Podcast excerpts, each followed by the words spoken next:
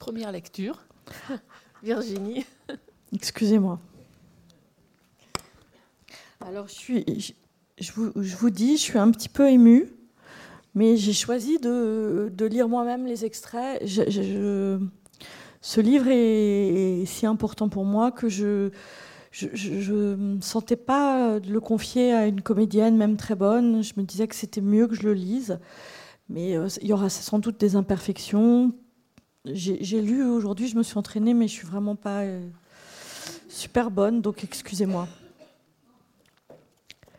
Je vous lis le chapitre 2.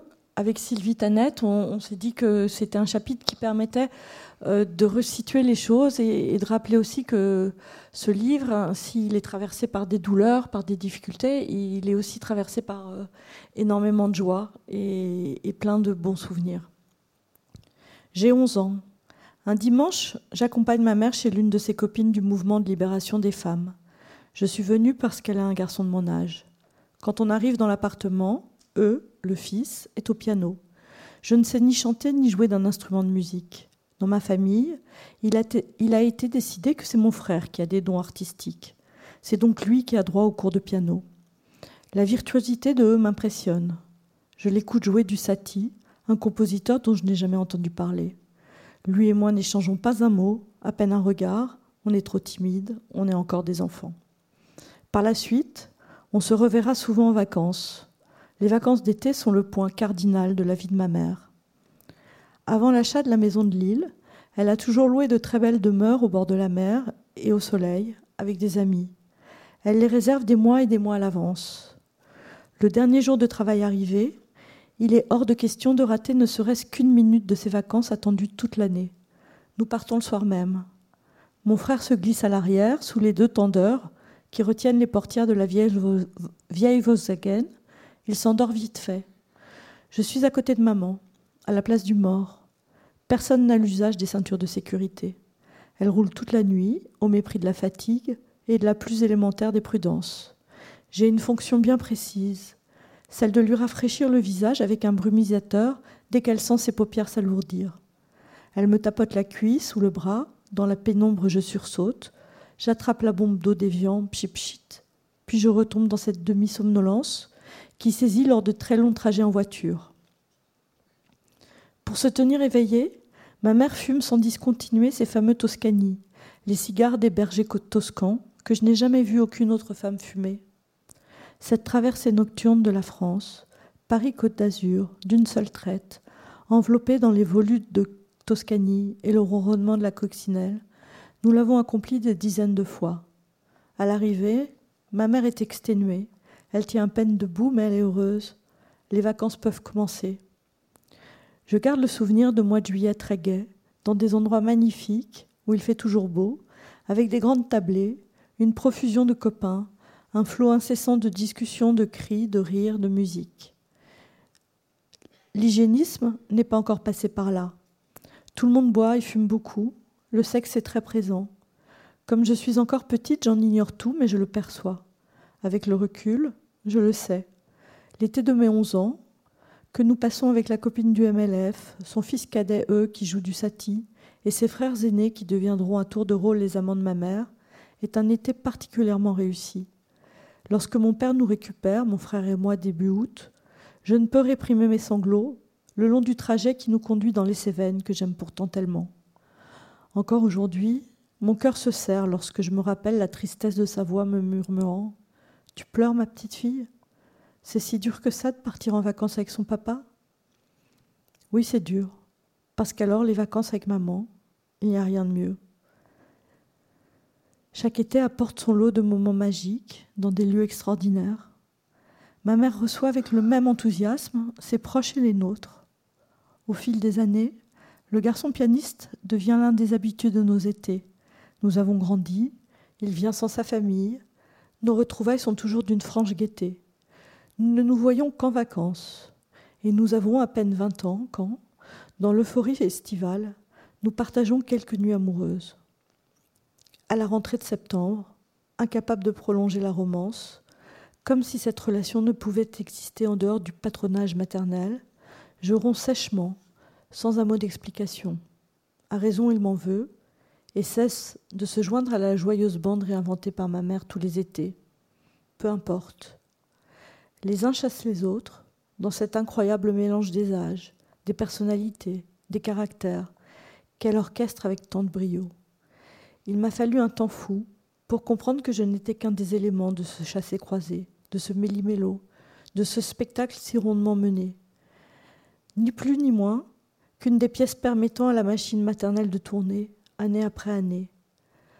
Le jour où je n'ai plus voulu jouer le jeu, j'ai été banni, au même titre que tous ceux qui choisissaient de quitter le manège. Mais du temps s'est écoulé avant qu'on en arrive là. Beaucoup de temps. L'enchantement des étés a tenu jusqu'à l'achat de la maison de mes rêves. J'ai fait un lapsus. Je vous le relis, c'est un lapsus marrant. L'enchantement des, L'enchantement des étés a tenu jusqu'à l'achat de la maison de ses rêves. Je m'accorde un... Je m'accorde un verre.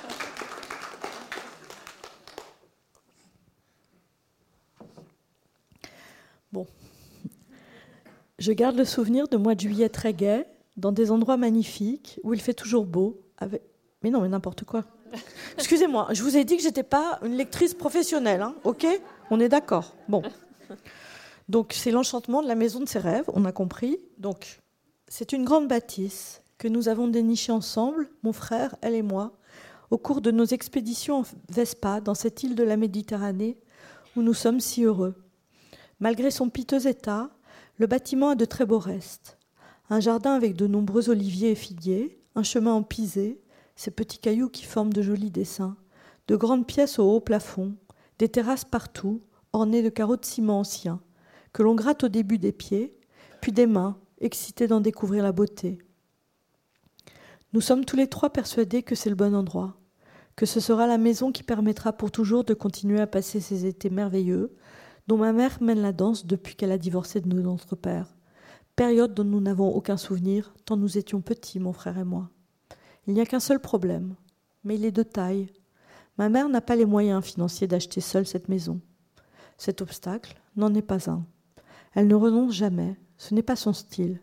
Elle ne se dit pas qu'elle pourrait acheter une maison moins grande, peut-être un peu moins belle, mais une maison quand même. Non, c'est celle-ci qu'elle veut. Elle va par conséquent persuader son ancien amant, qui va au passage devenir le mien, d'acheter la maison avec elle. Merci Virginie Vinat. Donc je ne sais pas s'il faut résumer ce livre dont on a beaucoup entendu parler cet hiver, L'effet maternel chez Flammarion, où vous racontez votre histoire personnelle et familiale. Compris parce qu'il y a 20 ans, vous avez mis au monde une petite fille. Euh, vous étiez seul à ce moment-là parce que le, le, père de cette petite fille s'était enfui. Et de réfléchir aujourd'hui, 20 ans après cette situation, ça vous a conduit à réfléchir à votre enfance et, particulièrement au rôle que votre mère avait, joué dans sa vie. Donc là, on vient d'entendre le, second chapitre, les, premières pages. Hein. Euh, Virginie Linhart, ce n'est pas votre premier livre et on vous connaît aussi en tant que documentariste et réalisatrice.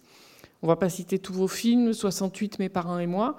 Après les camps, La vie sur les rescapés de la Shoah. Et puis des livres, vous en avez déjà écrit, mais celui-là est quand même particulier. On va y revenir évidemment, mais on se souvient peut-être le jour où mon père s'est tu. En 2008, il avait eu le prix de l'essai de l'Express. Votre père étant Robert Linard, je pense que tout le monde le sait aussi, grande figure de mai 68 et écrivain, qui avait écrit L'établi. On reviendra sur la figure de votre père aussi. Donc voilà, vous avez fait beaucoup de choses, des documentaires et des livres, mais ce livre-là, il me semble très particulier dans votre parcours. Pourquoi? Il est particulier dans mon parcours parce que pour la première fois, je, me suis départie de l'idée de l'enquête collective. C'est-à-dire que d'habitude, pour mes livres, euh, je fais une enquête. Je fais comme, mon travail documentaire euh, pour la télévision. Je fais une enquête, j'accumule les témoignages et à travers les témoignages, j'ose reconstruire. Euh, c'est le témoignage qui suscite mes propres souvenirs, mes propres impressions, et à travers les témoignages, j'ose raconter ma propre histoire. Euh, mais pour l'effet maternel, étrangement, j'ai tout de suite eu le sentiment que c'est pas ça qu'il fallait faire. C'est-à-dire que, évidemment, que j'aurais pu, et je pense que ça aurait été bien et intéressant, euh, d'aller voir des, des, femmes de ma génération qui ont été élevées par des mamans féministes, engagées, militantes, qui se sont battues pour ça, et de leur demander voilà, ce qu'il en, restait et comment elles faisaient aujourd'hui dans le petit marchandage quotidien de leur vie avec leurs propres enfants ou sans enfants. voilà. Et, je ne sais pas pourquoi, tout d'un coup, je me suis dit, c'était un petit peu c'est rare parce que c'est pas tellement mon genre. Tout d'un coup, j'avais confiance en moi. J'ai eu l'impression que si j'utilisais le jeu, le JE, euh, même si je l'utilisais, ça pouvait avoir une résonance euh, collective et universelle. Je pouvais, même au travers du JE, sortir du témoignage stricto sensu et euh, proposer peut-être une, une, part, une fraction de l'histoire de notre génération. Parce que moi, je pense que la génération à laquelle j'appartiens est une génération qui a été un peu coincée euh, entre les, parents 68 arts, qui eux ont beaucoup parlé, qui eux ont beaucoup euh, raconté leurs histoires, ils ont écrit, ils ont dit, ils nous ont expliqué comme c'était bien, comme ils étaient forts et comme ils étaient beaux. Ça, on a bien compris.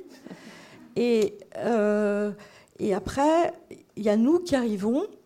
On arrive quand on a 15 ans, c'est les années 80, c'est Mitterrand. Alors c'est très très bizarre parce qu'il y a à la fois euh, une partie de cette génération de 68 qui va rejoindre le pouvoir, les années Mitterrand, qui va même gagner beaucoup d'argent grâce à ça, ou l'autre qui va découvrir que évidemment la révolution ne se fait pas à coup de bulletin de vote, et donc qu'ils ont été trahis.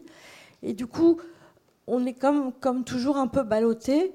Et, j'ai eu le sentiment euh, d'être presque euh, la spectatrice de l'histoire qui se déroulait, y compris jusque, euh, disons, au début de ce 21e siècle où il y a l'attentat des Twin Towers et qui change radicalement la donne.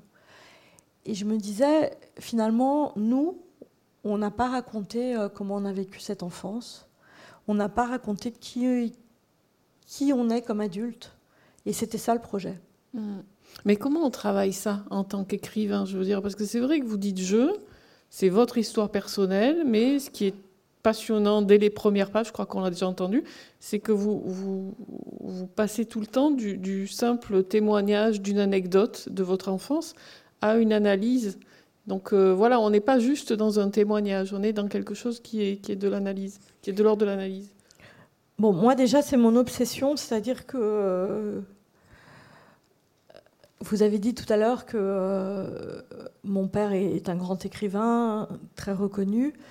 Il a écrit plusieurs livres, deux qui sont absolument extraordinaires. Le premier était un, condensé de sa thèse, donc c'est moins un livre littéraire, mais il a écrit L'établi et puis après Le sucre et la faim.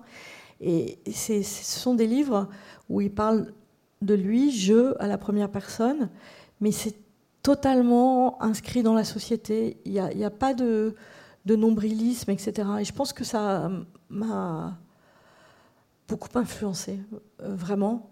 C'est-à-dire que je crois que le témoignage, Enfin, je suis sûre que le témoignage, c'est une chose extraordinaire. C'est pour ça que je suis documentariste. Et c'est pour ça que ça me tient tellement à cœur d'écouter les gens. Mais je pense vraiment qu'il faut toujours que ça s'inscrive dans l'histoire commune, dans l'histoire universelle. Sinon, ça, ça, perd sa force. Et du coup, je crois que je me suis appliquée à moi-même ma méthode de documentariste. C'est-à-dire que euh, je parlais à la première personne, c'est vrai, mais je me regardais comme un objet, comme si j'étais moi-même en train de me filmer, en train de raconter ma propre histoire. Je ne sais pas si c'est clair. Oui, oui, c'est clair. Et puis, c'est pas un livre à charge. Ça, c'est intéressant, parce qu'on aurait pu penser que ce soit un livre plein de rancœur sur cette génération de 68 ans. Et en fait, pas du tout. Et c'est même un livre drôle, il faut le dire. C'est pas, c'est pas un livre triste. Et c'est pas un livre qui a de la rancœur ou de la haine. Bon, ça, la rancœur, je sais que ça marche pas c'est un truc, ça marche pas. Par exemple, ce qui m'avait frappé, j'avais écrit un livre sur, euh, qui s'appelle Le jour où mon père s'est tu, donc sur autour de la figure paternelle et autour du, poids qu'a eu l'histoire de mon père euh, sur mon propre itinéraire.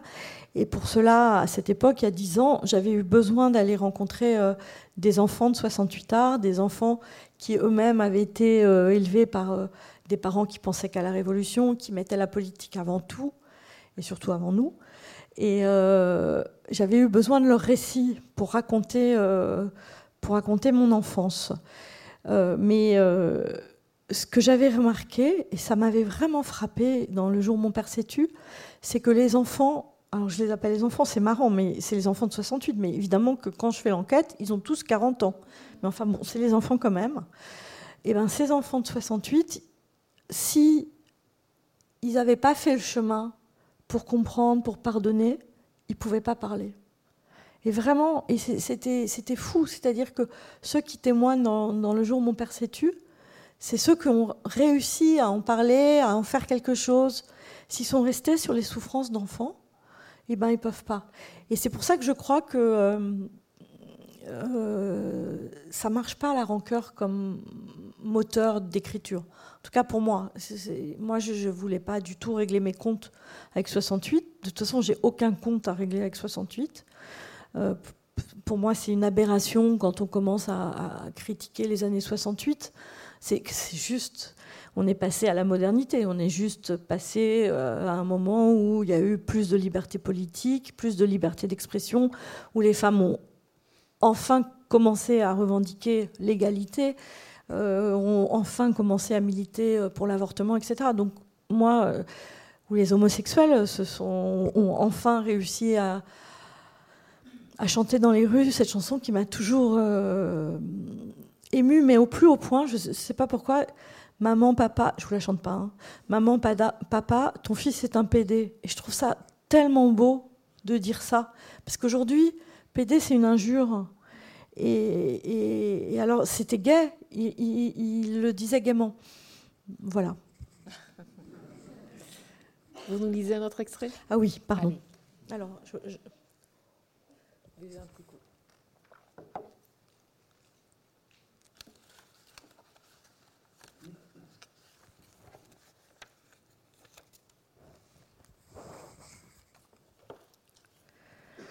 La politique, c'est encore pire que les études, c'est encore plus dangereux. Regardez mon père, celui qui a régné un temps sur nombre des étudiants révoltés des années 1960.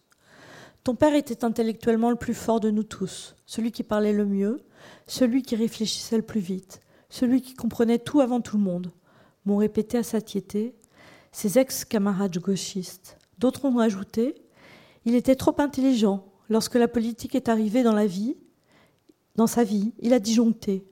Comme je les crois, je préfère éviter les garçons brillants ou politisés. Je fais confiance à leur version des événements. Ils en ont été les témoins, contrairement à moi qui, en 1968, n'était qu'un bébé.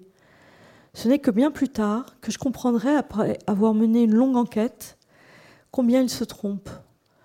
Ce n'est ni la redoutable intelligence de mon père, son génie, prétendent certains, ni le militantisme à haute dose qui l'ont fait craquer, mais la maladie. Tapis, elle attendait l'occasion de le clouer au sol. Et cela, seule l'histoire familiale peut l'expliquer. La Shoah a fait perdre la tête à ma grand-mère paternelle, Macha, juive polonaise en cavale dans l'arrière-pays niçois, aux côtés de son compagnon, Jacob, mon grand-père. Au printemps 1944, ils attendent un enfant qui va très bientôt naître. Dans la région, les rafles sévissent sans relâche. Quasiment tous les juifs, réfugiés dans ce qui a constitué un temps la zone libre, sont attrapés, envoyés à Drancy, déportés avec une régularité métronomique vers Auschwitz. Dans ce contexte, il est inouï que mes grands-parents y aient échappé. Et pourtant, la maladie survient au même moment. Sans doute ce 30 avril 1944, jour de la naissance de mon père, que ma grand-mère, folle de terreur à l'idée qu'on lui prenne son fils, son premier enfant, a tenté d'étrangler pour qu'il ne tombe pas dans les mains nazies. De cet instant où mon grand-père, par miracle, a poussé la porte, compris ce qu'il se passait, et a sauvé mon père des mains d'une mère que les traques incessantes avaient rendue délirante. De cette famille rescapée, mais décimée par le génocide. Mes grands-parents ne le savent pas encore, mais en Pologne, ils ont perdu chacun leurs parents respectifs, une sœur aînée et sa fille pour Jacob, cinq frères et sœurs pour Macha. Alors évidemment, les fondations sont sérieusement ébranlées, et malgré le courage de mon grand-père, qui va méthodiquement construire une nouvelle vie pour ma grand-mère, pour mon père, pour ma tante née peu de temps après la libération, il y a des failles immenses. L'angoisse dévastatrice de ma grand-mère, indemnisée à vie par l'Allemagne au titre du victime de guerre, qui verra le malheur partout et tout le temps, jusqu'à la fin de ses jours. Le silence de mon grand-père, persuadé que si on en dit mot, ça n'existe pas. Leurs enfants exemplaires, parce que les parents ont tant souffert qu'il ne faut surtout pas faire de vagues. Mon père, ma tante, sage, gentil, excellent élève, rien à signaler, ni pendant l'enfance, ni pendant l'adolescence. En apparence, c'est vraiment une famille parfaite. Les photos en témoignent, ils sont beaux, élégants, tellement soudés. Jacob et Macha sont devenus Jacques et Marise. Leurs enfants portent des prénoms français. Par chance, le nom de famille n'est pas très identifiable, spécialement si on le prononce sans faire entendre le T de la fin, qui lui donne une consonance étrangère. Linart Santé sonne français. La preuve, des camarades d'école m'appelleront Pinard, c'est dire. Mes grands-parents, ma tante et mon père ne font jamais entendre cette consonne finale qui indique leur origine. En 1947, Jacob Linhart et Masha Finkelstein obtiennent leur certificat de nationalité. Ils sont désormais français, comme leurs enfants. J'imagine combien cette nouvelle les rassure. Ils ont eu beau avoir été traqués pendant quatre ans sur le territoire national, avoir manqué à plusieurs reprises d'y laisser la vie. Pour eux, la France est l'horizon indépassable, le pays de toutes les promesses, la terre du bonheur qui finalement n'arrivera jamais, ma grand-mère ayant été irrémédiablement déglinguée par la guerre. Faut-il le préciser? On ne dit jamais à l'extérieur qu'on est juif, on ne le montre pas, on fait comme si de rien n'était, comme s'il n'y avait ni parents, ni frères, ni sœurs, ni nièces assassinés, pas un mot sur les traumatismes, les peurs enracinées, jamais insurmontées. En apparence, tout va donc pour le mieux. C'est une famille de la moyenne bourgeoisie française qui fait son possible pour se fondre dans la masse anonyme. Elle habite un modeste appartement, mais il est situé dans le 16e, un arrondissement prospère et rassurant, très loin des quartiers juifs populaires et misérables qui existent encore dans la capitale. Parfois, un petit incident survient dans le quotidien bien, huilé des Linards Santé, à qui l'on donnerait le bon Dieu sans confession. À l'âge de 12 ans, ma tante participe au club de théâtre de son collège, situé porte d'Auteuil. Les répétitions sont organisées chez l'une de ses amies. Elles sont plusieurs à s'y retrouver chaque semaine. Un jour, celle qui reçoit annonce à ma tante que sa mère ne veut plus qu'elle vienne. Tu comprends, dit-elle. Tu es juive. Ma mère, ma tante, ma tante comprend tellement bien qu'elle ne pose aucune question. Elle ne demande pas comment on sait qu'elle est juive. Elle ne, elle ne demande pas non plus en quoi c'est gênant d'être juive pour répéter une pièce de théâtre. Elle ne proteste pas, et bien sûr n'en dit mot à ses parents.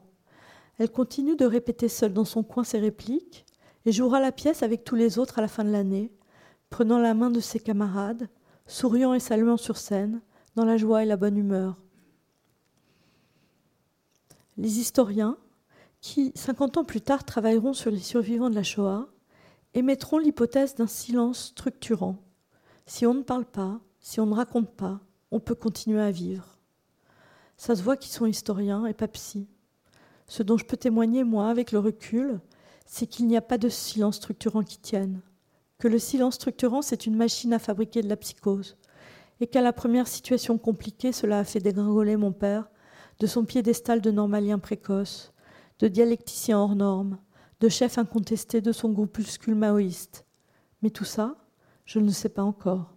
Je l'apprendrai en écrivant La vie après, un récit consacré aux survivants des camps d'extermination, qui me permettra enfin de découvrir toute l'histoire de Macha et Jacob.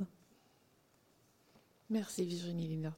Il est magnifique ce passage, j'aime beaucoup. Euh, il arrive très tôt dans le livre. Et ça, c'est intéressant parce que finalement, chaque fois qu'on vous parle de ce livre, j'imagine, on vous parle de 68 et de votre mère, etc.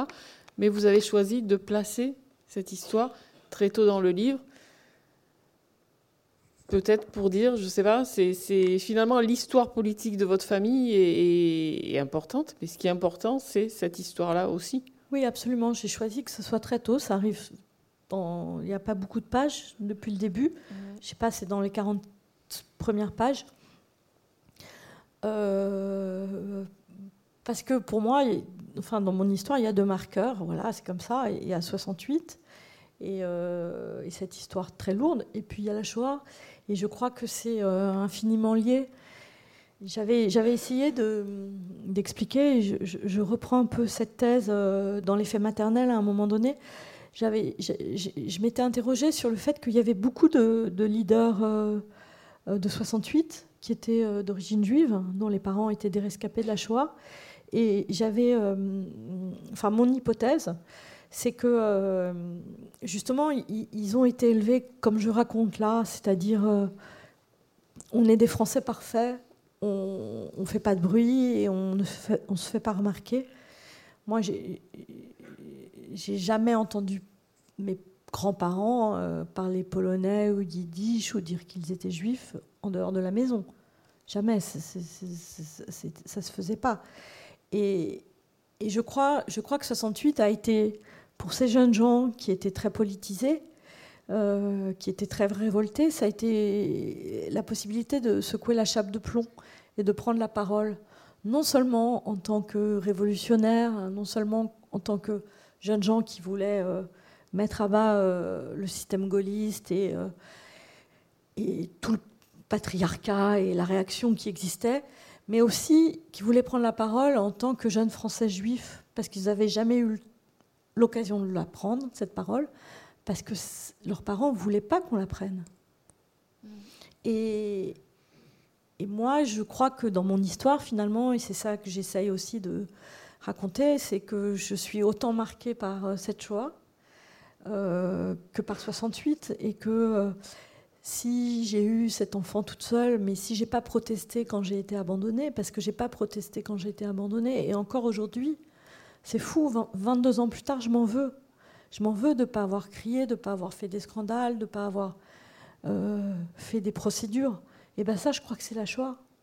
Je crois que c'est ce que j'avais appris, que euh, on était déjà en vie et que voilà, il fallait, on n'avait pas le droit d'être heureux, on n'avait pas le droit d'être reconnu, on n'avait pas le droit de gagner de l'argent, on n'avait pas le droit d'être aimé.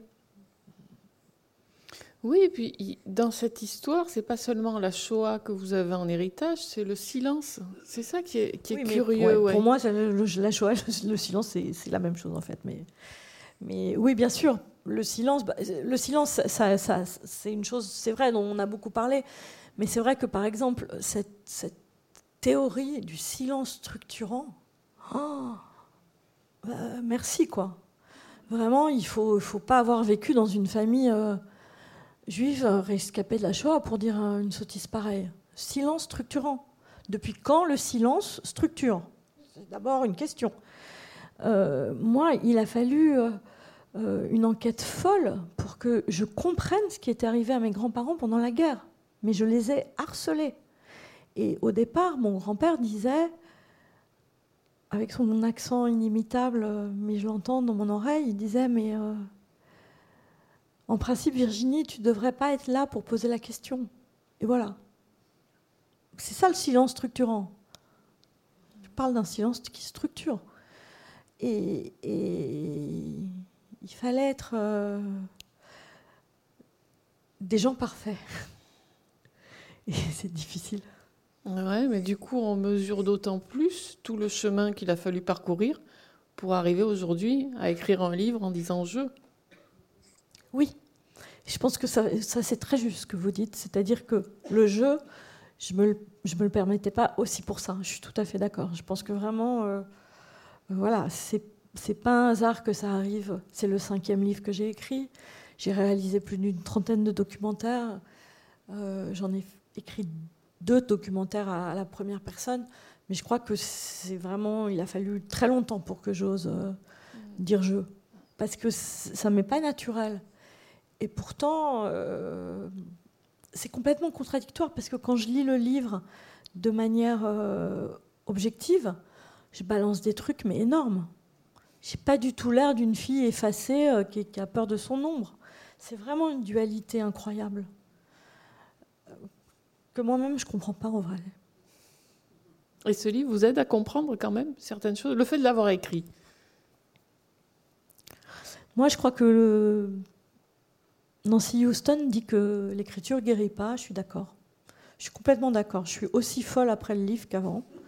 Donc euh, vraiment, ça, me désarme. Parce que j'ai vraiment fait tout mon possible pour être moins folle. Et eh ben ça, c'est raté déjà, on sait, c'est raté. Euh, le livre, à quoi il sert? Le livre, il sert à une chose euh, très forte. Il sert à émanciper ma fille aînée. Il sert à émanciper l'une, à pas l'intégrer dans justement la chape de plomb du silence, de on rase les murs, on a honte, etc. Euh, et, finalement, pour moi, ce livre, c'est euh, l'éclosion de l'une, qui aujourd'hui se donne les moyens de, de réussir sa vie. On va peut-être lire un autre passage. D'accord?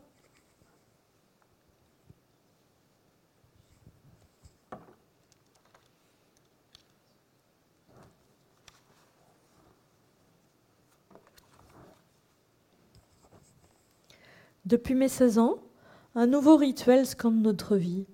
Ma mère et moi fêtons nos anniversaires ensemble. On est nés le même mois, à cinq jours d'écart. Maman organise ses soirées en notre honneur. Nos anniversaires communs deviennent un événement mondain. Elle loue une péniche, emprunte un grand appartement. Il y a un DJ qui met de la musique. On y croise la cour et la ville.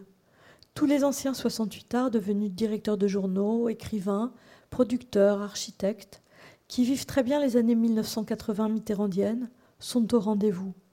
Tous les nouveaux qu'elle a rencontrés dans son milieu professionnel, les médecins, les chercheurs, les professeurs. Les étudiants en médecine sont là. On croise aussi des comédiens, des chanteurs, des photographes, et ceux qui n'ont jamais rien fait, compagnons de ces virées nocturnes. Et puis il y a mes copains et mes copines du lycée, de la fac, de Sciences Po. C'est une joyeuse foule bigarrée, multigénérationnelle, on peut à peine se frayer un chemin, on danse toute la nuit, le champagne coule à flot.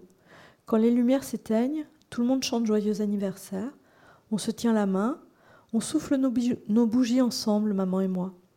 Les écartages sont abolis. D'ailleurs, le lendemain de ces fêtes, je reçois généralement des coups de fil de copains de ma mère, qui sont tous ses ex-amants. Ils aimeraient bien revoir certaines de mes amies. Est-ce qu'elles seraient d'accord? Je promets de faire passer le message. Tout est mélangé et je ne mesure pas à quel point cette confusion me sera un jour fatale. Aujourd'hui encore, je rencontre d'anciennes connaissances qui me parlent avec des trémolos dans la voix de ce trio redoutable que nous formions, de cette impression d'union et de bonheur que nous dégagions, de la drôlerie de notre alliance. Ma mère a bâti son royaume sur nous, mon frère et moi, elle est au centre de notre dispositif vital. On est tellement liés que non seulement on vit ensemble, mais on sait tout des uns des autres. Nos amis sont les amis du trio, il ne pourrait en être autrement. Parce qu'on ne se cache rien et que le plus important au monde, c'est nous trois, ensemble. On ne se quitte jamais, en dépit du temps qui passe, du fait que nous grandissons, que notre mère soit à présent en couple, rien ne change. Enfin, en couple, c'est vite dit, depuis qu'elle aime un homme. Et même cet amour, c'est en quelque sorte le résultat d'une action collective, puisque c'est moi qui ai repéré Gilles et qui l'ai invité à dîner à la maison pour qu'il rencontre ma mère. Je ne manque jamais de le lui rappeler. J'en suis très fière. Elle me doit son bonheur, en quelque sorte. Comme je pense lui devoir le mien, ça s'équilibre. Mais ce n'est pas parce que ma mère est amoureuse que son compagnon vit chez nous. Notre trio est si parfait qu'en réalité, il n'admet personne d'autre que nous. Donc l'aimer passe quelques nuits dans son lit, via une petite dizaine de jours en vacances, mais pas plus. Ce n'est pas souhaitable. On est trop bien tous les trois on se sentirait forcément envahi. Alors voilà le personnage de la mère, on y arrive. Racontez-nous un petit peu cette femme, son histoire, peut-être aussi son histoire familiale, parce qu'on a. Oui, son histoire familiale, je la raconte aussi. Il n'y a pas juste l'aspect de la joie.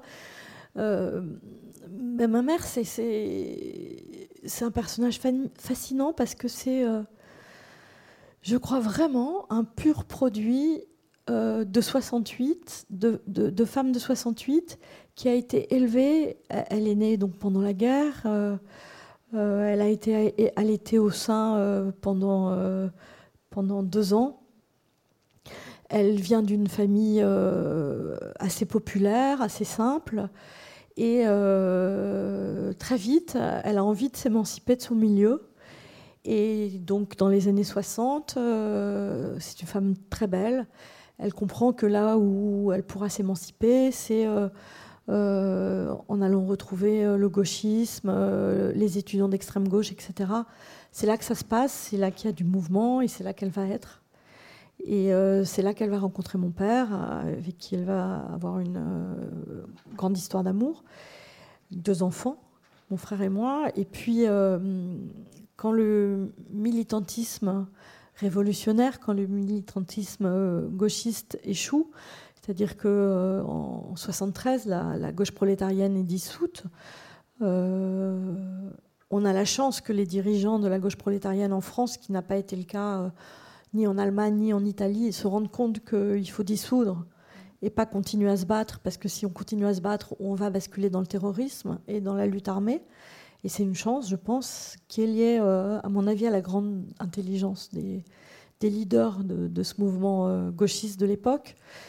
Euh, mais quand c'est dissous, eh ben les familles, euh, les couples de militants, ça éclate avec. C'est-à-dire que avec l'effondrement de la politique, tout s'effondre. Il n'y a, y a plus d'amour. La politique, elle tient tout. Elle tient l'amour, elle tient les relations amicales, elle tient la famille. Et quand ça s'arrête, eh ben on ne sait plus qui on est. Et donc mes parents, comme énormément de gens de cette génération, ont divorcé. Euh, dans, la droite ligne euh, de la fin des années militantes. Mais après, il y a le MLF, il y a la conquête de la liberté des femmes, euh, il y a la lutte pour l'avortement, etc. Et ma mère euh, vit ce nouveau militantisme, qui est un militantisme beaucoup plus axé sur soi-même et sur son identité de femme. Euh, parallèlement, elle reprend des études, elle fait des études de médecine, etc. Donc c'est un personnage, euh, pour moi c'est un personnage de roman, ma mère en fait. Elle, euh, elle réussit tout et puis elle rate beaucoup aussi parce qu'elle fait trop. Et qui trop embrasse mal étreint, elle sort tous les soirs, elle a mille aventures avec des hommes, etc. Mais elle a deux enfants qui sont à la maison et qui l'attendent. Elle a en même temps le matin, elle va à la fac, euh, à l'hôpital, l'après-midi à la fac. C'est quelqu'un qui bosse énormément. Et donc elle est, dans un, dans une, euh, comme ça, comme dans une machine à laver, laver le linge quoi. Elle, court après tout et puis euh, de temps en temps, elle confond un peu les choses. Et mon sentiment surtout, mais ça, je pense que c'est très lié à cette génération de 68 parce que j'en ai parlé avec pas mal de d'enfants de cette époque, c'est qu'il y a une, il n'y a, pas, il a pas de limite, il n'y a pas de frontières. On est, on est avec les, on est avec les enfants, on est avec les parents, on est mélangé. C'est ça, tout se mélange. Tout se mélange tout le temps. Moi, je, à un moment dans le livre, je parle d'un film qui m'a énormément, énormément marqué, qui s'appelle euh, L'une chante, l'autre pas, qui est un film d'Agnès Varda, et il est ressorti il n'y a pas longtemps. Et donc je suis allée le voir et j'ai découvert donc que le film était sorti en 1977 et j'avais 11 ans. Mais à 11 ans, aller voir ce film, ça me paraît complètement dingue aujourd'hui. C'est l'histoire euh, amoureuse et sexuelle de, deux femmes des années 70, de, voilà, sur 10 mmh. euh, ans. Mais c'était ça, on, allait au fait avec nos parents, on, on était mélangés. Euh, je crois qu'ils faisaient très confiance euh, en notre intelligence, et ça c'était bien. Je crois qu'ils faisaient trop confiance en notre maturité, et des fois on n'arrivait pas à se protéger. Ouais, c'est quoi le revers de, cette situation du coup? Bah, Le revers de cette situation, c'est ça, c'est comment se protéger, comment ne pas tout mélanger. Moi j'ai beaucoup, beaucoup euh, eu de mal avec ça. savoir quelles sont les limites, quelles sont les limites entre l'enfant et l'adulte? Qu'est-ce que l'enfant fait? Qu'est-ce que l'adulte fait? Euh, Comment on détermine les choses? Euh, Le revers, c'est euh, de pouvoir même à l'extrême. je pense à Vanessa Sprigora et son, très beau livre sur le consentement. d'être séduite par un, par un prédateur sexuel, pédophile, qui, dans ces années-là, peut le faire tranquillement parce que c'est possible, parce que les, les, les, conditions des rencontres sont possibles, parce qu'il n'y a pas ces, il y a, il y a pas ces protections. Aujourd'hui, ce serait inimaginable. Ce serait, moi, j'ai des filles euh, voilà, qui ont 17 et 20 ans, mais ce serait inimaginable que l'une de mes filles à 14 ans, euh, euh, qu'un un de nos amis puisse s'intéresser à elle. C'est juste inimagiable. Mm. Pourtant, on fait encore des fêtes ensemble, on danse ensemble, on chante ensemble. Mais on est tout le temps en train de regarder et protéger. je pense qu'il y avait, voilà, il y, a, ce moment de liberté folle qui est un moment formidable parce que euh, ça ouvre sur beaucoup d'horizons et en même temps, euh, bah, ça fait aussi des dégâts. Oui, oui. Mais c'est quoi Enfin, j'arrive pas bien à délimiter. Dans ce que vous racontez, euh, c'est le désir de rester jeune. Qu'est-ce qui pousse à un moment donné une mère à faire ses anniversaires avec sa fille, à être autant copine avec, les copines de sa fille qu'avec ses copines à elle? On a l'impression qu'il y a quand même une volonté de rester dans, une certaine, dans un certain âge, au fond. Oui, oui, je pense qu'il y a une. Euh, oui, je, pense qu'il y a une question d'âge. Moi, je vous dirais que je ne vais, pas me faire que des copains dans la salle. Je ne sais, pas, je sais pas qui vous êtes parce que vous êtes dans le noir. Donc, je m'excuse d'avance de ce que je vais dire. Mais moi, moi, ce qui me frappe avec cette génération de 68, et ça, ça m'a frappé très longtemps, c'est que c'est une génération qui ne qui, qui veut pas vieillir. Mm. Et ça, euh, qui ne veut pas prendre de l'âge. Et ça, c'est bon pour les hommes et pour les femmes. Et donc, euh, il y a tellement de ces hommes de cette génération qui, à 50 ans, ont refait une nouvelle vie avec des jeunes femmes et ont eu des enfants qui ont l'âge de mes enfants, etc. Et, donc ma mère, elle veut faire la même chose. Elle fait pareil. Elle adopte un bébé quand vous, vous êtes en âge d'avoir un bébé. Oui, oui, mais parce qu'elle a toujours considéré, et en ça, elle a raison, qu'elle est l'égale des hommes. Et puisqu'elle est l'égale des hommes, elle va jusqu'au bout de ça. Bon, alors elle, biologiquement, parce que c'est quand même plus compliqué pour les femmes que les hommes, je ne vais pas m'étendre sur cette question, euh, quand, on arrive vers la cinquantaine, c'est difficile d'avoir un enfant, donc elle l'adopte. Mais, mais finalement, si je le regarde de manière en dehors objective, je comprends très bien. Pourquoi tous les hommes qui l'entourent, ils l'ont fait Pourquoi est-ce qu'elle, elle ne pourrait pas le faire? C'est une question. Sauf qu'après, il y a d'autres questions qui sont plus compliquées, qui est que c'est la mère. Et les rapports entre les mères et les rapports entre les pères, c'est pas la même chose. Et quand une mère à 50 ans a de nouveau un bébé, eh ben évidemment, moi qui ai 25 ans, ben, je me sens très abandonnée. Et je ne sais pas si mon père, s'il avait fait un enfant à 50 ans, je me serais sentie abandonnée autant. Je pense que non. Je pense que non, c'est lié aux relations entre les mères et les filles. Oui, et ça, c'est un aspect intéressant du livre qu'on n'en a peut-être pas parlé, c'est que c'est aussi un, livre sur le fait d'être mère et le fait d'être fille. Quoi. Et, en ça, c'est aussi un livre universel, c'est pas seulement sur 68, c'est voilà, comment on vit le fait d'être une fille et comment on vit le fait de devenir mère. Oui, j'ai voulu vraiment euh, réfléchir à cette question, c'est-à-dire que l'origine, je vous l'ai dit, c'est... Euh, euh, une jeune femme qui est abandonnée par l'homme qu'elle aime, elle est enceinte, il veut pas de l'enfant et elle, elle décide de le garder. Bon, après, elle se retrouve dans des difficultés extrêmes. Et finalement, je voulais raconter cette histoire et puis très vite, je me suis rendu compte, mais c'est presque une banalité, je m'en excuse de dire ça, mais que évidemment que si je m'étais mise dans un pétrin pareil et dans une situation pareille, c'était certainement lié à une histoire plus lourde que c'est juste cette rencontre amoureuse. Que forcément, derrière, il y avait des choses. Et forcément, il y avait l'enfance, euh, la manière dont j'avais vu ma mère euh, euh, élever ses propres enfants sans homme. Mm. Et, moi, je trouvais que le modèle était réussi.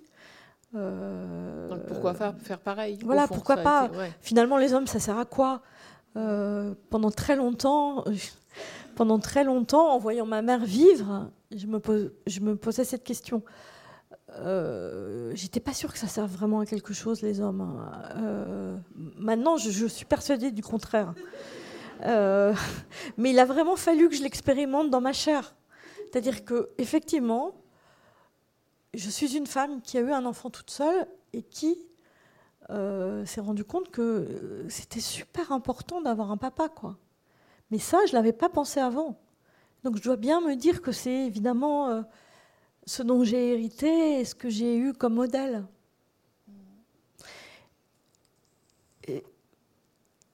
je, peux, je, peux, dire un, exemple tout petit, mais peut-être ça, ça peut faire comprendre des choses. Euh, mon compagnon actuel, qui, est euh, l'homme que j'ai rencontré quand Bulle avait 18 mois et qui a adopté Bulle et qui est son père, évidemment, totalement, et puis qui est le père aussi de nos deux, autres enfants.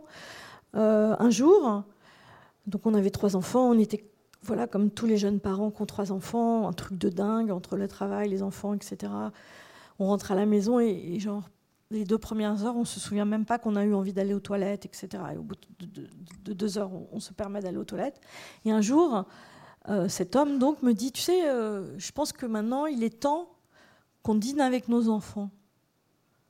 Mais je lui dis, comment ça, qu'on dîne avec nos enfants Qu'est-ce que tu veux dire par là? Il dit, bah maintenant... Euh, voilà, les enfants sont plus grands, donc euh, on dîne pas, euh, ils dînent pas avant, on les couche pas, on dîne tous ensemble en famille. Oh, mais pour moi, ça a été un truc, mais tellement difficile. Je me disais, il m'aime plus, il n'a plus rien à me dire, ça y est, on devient une famille classique, bourgeoise, on va manger tous les soirs avec les enfants, qu'est-ce qu'on va leur dire à ces enfants? C'était vraiment terrible, j'avais très peur mais c'est pour vous dire à quel point je ne savais pas comment ça marchait une famille. Parce que moi, j'en ai pas eu des, dîners comme ça. Et effectivement, aujourd'hui, après tout ce temps passé, les enfants sont grands, euh, ça a été le ciment de la famille. Mais, je ne le connaissais pas. Et je pense à une copine à moi que j'avais interviewée dans, le jour où mon père s'est tué. Et elle m'avait dit, euh, les dîners, ça n'existait pas. Il n'y avait même pas de table. Il y avait une nappe et on s'allongeait par terre et on mangeait par terre. Vous voyez le délire Non, mais c'est le délire. C'est comme c'est pratique de manger par terre, le dîner, quoi. un truc. Mais oui, mais on a l'impression que du coup, votre vie, ça a toujours été ça, c'est-à-dire euh, expérimenter, découvrir euh, ce qui vous avait pas été donné, finalement. Oui, c'est pour ça que je suis documentariste. Et je suis documentariste de moi-même aussi. Je, non, mais c'est vrai, je suis bien obligée de le reconnaître. Je suis bien obligée de reconnaître que j'applique, euh, je m'applique la méthode que j'applique aux autres. Et c'est pour ça que je, j'espère que ce livre peut parler à d'autres gens que moi. C'est parce que j'applique cette méthode de documentariste. Oui, je suis tout le temps, je suis tout le temps en train de marchander avec moi-même et en train d'essayer. Je suis tout le temps en train d'innover, de, de tenter, de. Ouais, c'est vrai. Ce livre parle à d'autres gens, je vous le confirme. Un dernier extrait?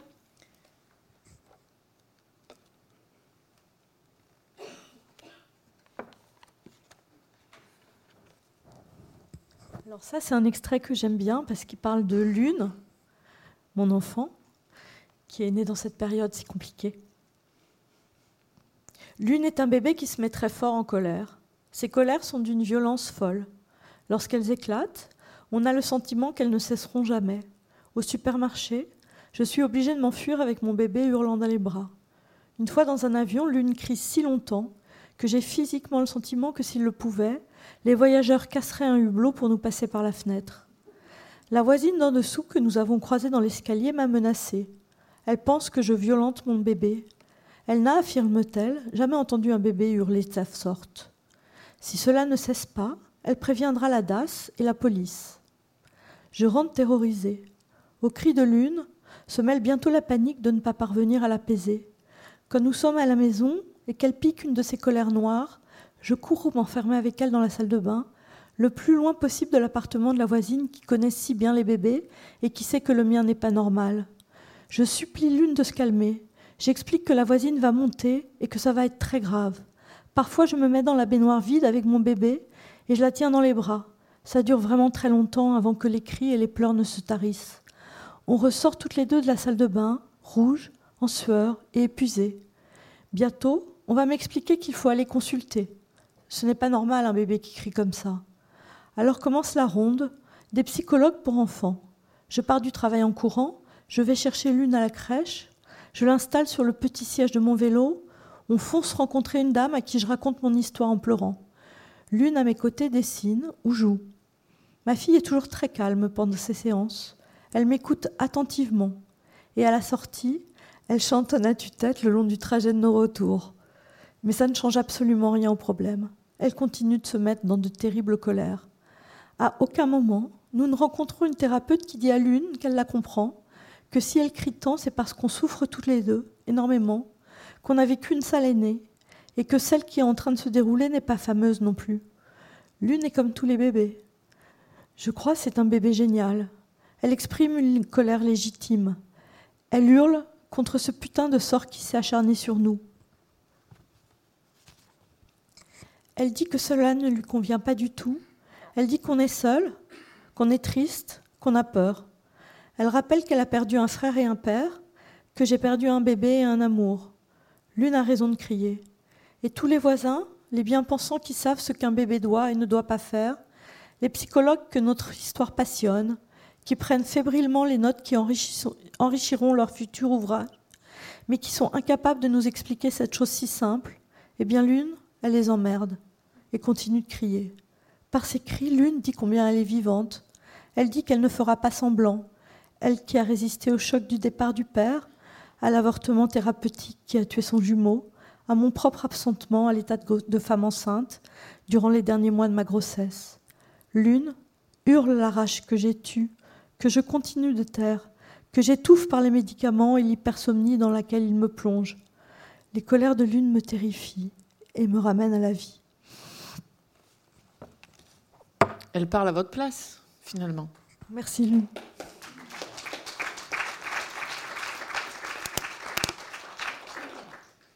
Et donc ça c'est une autre partie du livre que je trouve très intéressante puisque c'est donc 20 euh, ans après votre naissance, en gros vous mettez au, monde un enfant et on l'a un peu entendu, c'est la réprobation, le regard des autres à ce moment-là qui vous sidère. Oui, alors c'est ça toute la contradiction, c'est qu'en fait, euh, je crois, enfin c'est vraiment une hypothèse euh, voilà, que je vous soumets j'ai le sentiment que ces années 70, qui étaient, qui étaient ces années de notre enfance, euh, on en est nostalgique finalement.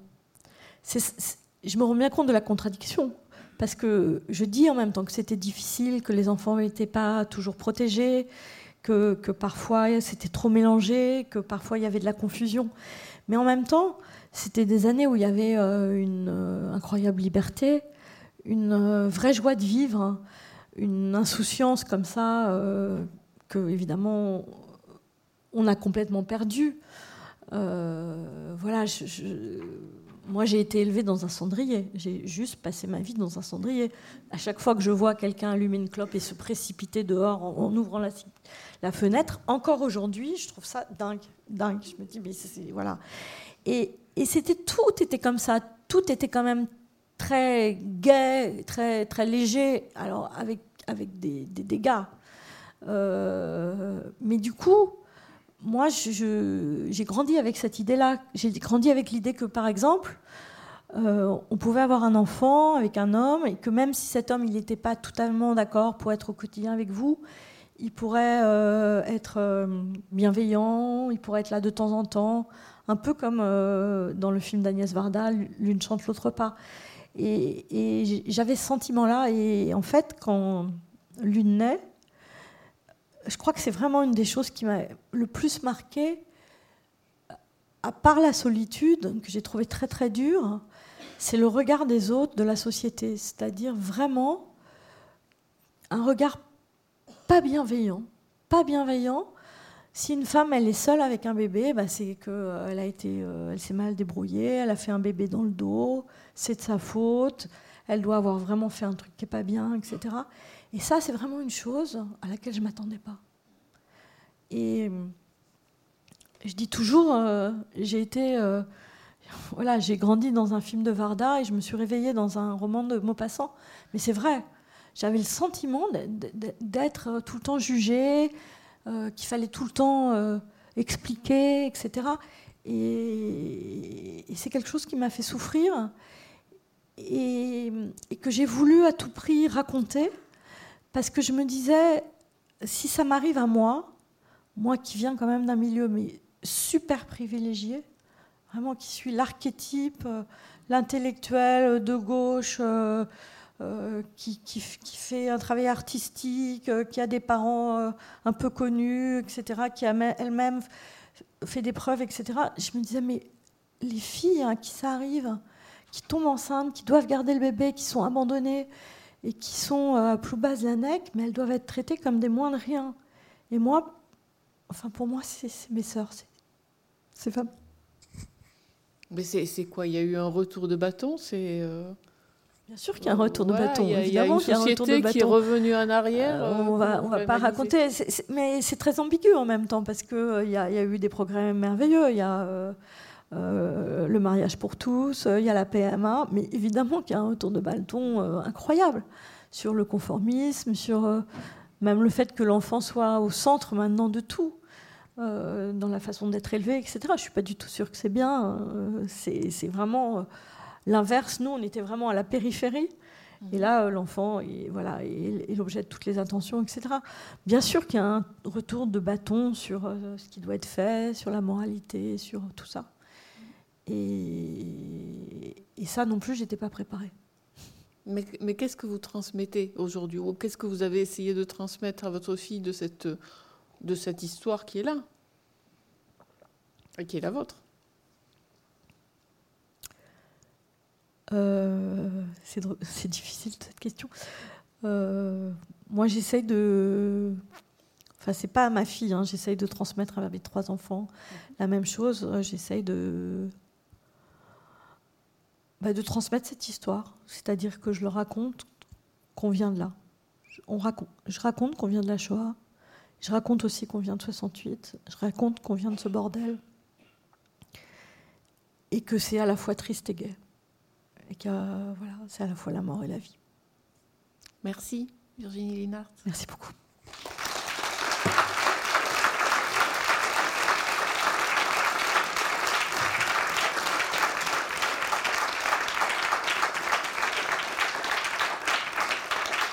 Merci. Merci pour votre écoute à tous. Si vous voulez continuer à discuter avec Virginie Linart, elle sera dans le hall euh, dans cinq minutes. Elle pourra signer des livres aussi. Merci beaucoup.